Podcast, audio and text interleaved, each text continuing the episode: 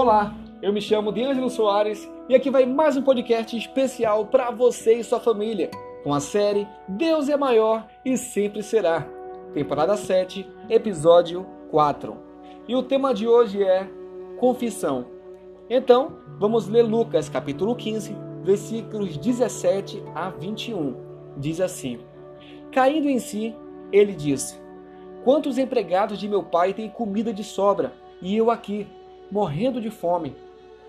Eu porei a caminho, eu me porei a caminho e voltarei para meu pai, e lhe direi: Pai, pequei contra o céu e contra ti.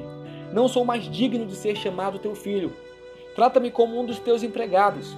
A seguir, levantou-se e foi para seu pai. Estando ainda longe, seu pai o viu e, cheio de compaixão, correu para seu filho e o abraçou e beijou. O filho lhe disse, lhe disse Pai, pequei contra o céu e contra ti. Não sou mais digno de ser chamado teu filho. A boa notícia do Evangelho de Jesus Cristo é que o pecado tem um caminho de volta. Nenhum ser humano pode ir tão longe que não possa ser alcançado pelo amor, pela misericórdia e compaixão de Deus. O abraço e o beijo de Deus revertem todos os processos de anestesiamento, alienação, exaustão e bestialização. É possível, como dizem as Escrituras, que alguém saia das trevas para a luz, da morte para a vida, que alguém que estava perdido seja achado, encontre-se consigo mesmo e com Deus. É possível reverter a condição de distanciamento de si mesmo, de Deus, do mundo. É possível experimentar restauração. É possível ter a vida de volta. É possível. Esta é a boa notícia do Evangelho.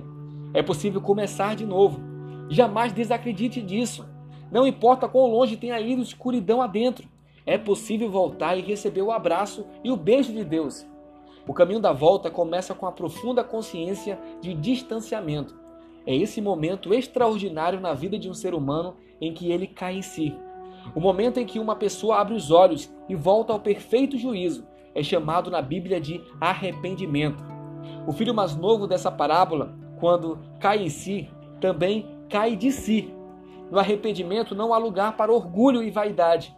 Esse momento especial, quando tomamos consciência de nossa miserabilidade, é também a hora da verdade, quando não temos mais nada a dizer senão Pai, pequei. O momento da confissão exige um pronunciamento simples. Basta dizer Pai, pequei. E depois calar. Não exigir nada em troca. Não tentar explicar nem justificar. Simplesmente dizer: Deus, essa é a minha condição. Pequei e agora sei que não tenho direito a nada.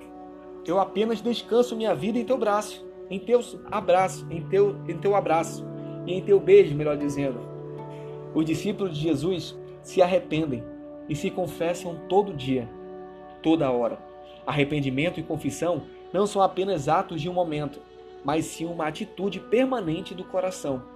Convido você a experimentar a confissão, ajoelhar-se onde estiver e dizer: Pai, pequei.